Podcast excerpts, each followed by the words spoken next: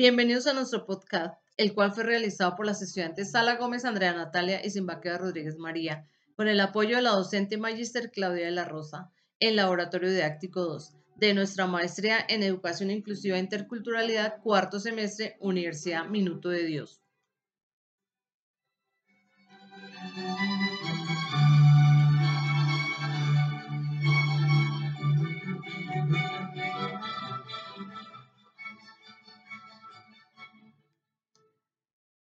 El presente podcast da a conocer a la audiencia los resultados y aprendizajes emergentes del proceso de validación vivido desde diferentes experiencias interdisciplinares del instrumento llamado potenciador de lectura.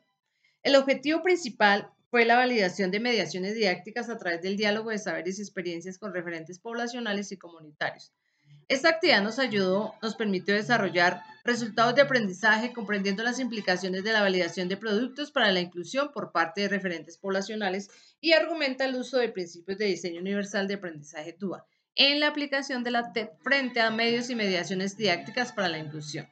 Nuestro instrumento fue evaluado mediante una encuesta la cual fue aplicada a las familias de los estudiantes que fueron beneficiadas con dicha mediación didáctica mediante una rúbrica de evaluación, el cual constaba de cinco ítems donde cada familia debería responder de 1 a 5 con su evaluación actual, la cual el 1 era un punto negativo y el 5 punto positivo.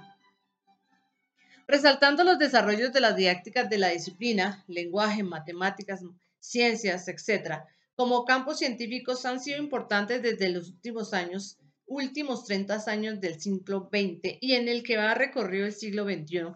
Esto representa un avance configurador del carácter científico de la didáctica desde su reconocimiento como región de la pedagogía Vasco 2008 y el consecuente desarrollo de la porte la comprensión de los aspectos didácticos incorporados en la formación de profesores y en el desarrollo del según Schulman 1989 Zambrano 2005, Calderón 2014, entre otros, denominan conocimiento didáctico del contenido de los profesores.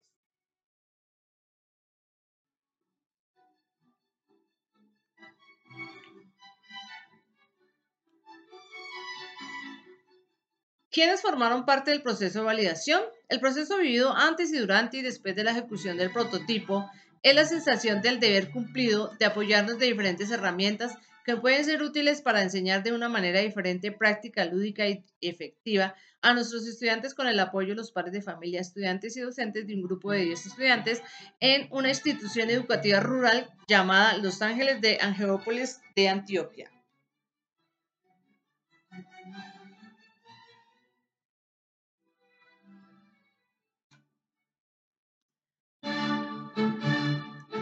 ¿Qué materiales fueron sometidos a la validación?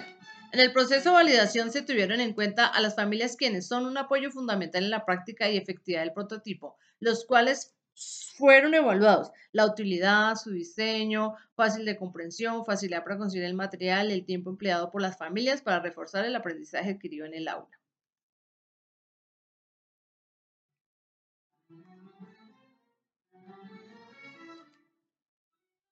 ¿Cómo son los resultados obtenidos? La lectura es un canal que abre paso a la adquisición del conocimiento y sin duda uno de los mejores hábitos que se pueden adquirir.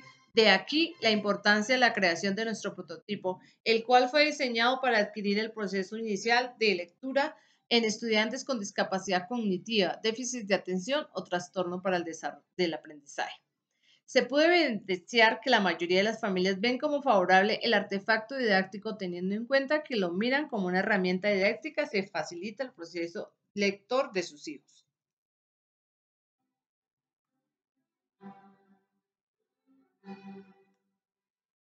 ¿Qué se aprendió dentro del proceso? Consideramos que es un aporte a la educación inclusiva porque pone en el centro las necesidades de los educandos y de estas se parte para generar aulas donde se respetan diferentes ritmos de aprendizaje y se proporcionan herramientas diversas para adquirirlo.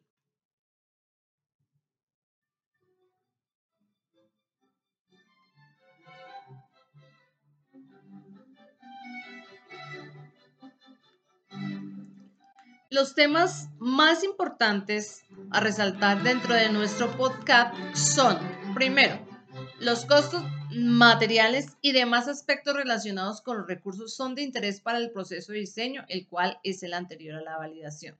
Tanto para quienes diseñan como para quienes son usuarios de las creaciones, centrarse en la persona siempre implica que los actores asuman roles participativos ante la información requerida.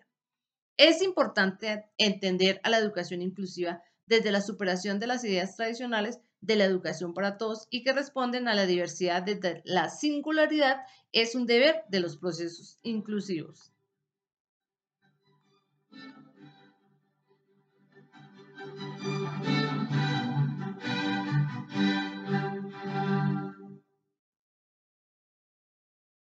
Uno de los recursos de referencias bibliográficas que utilizamos es el método de visuales narrativos y creativos en investigación cualitativa y la investigación en educación, conceptos básicos y metodologías para el desarrollo de proyectos de investigación.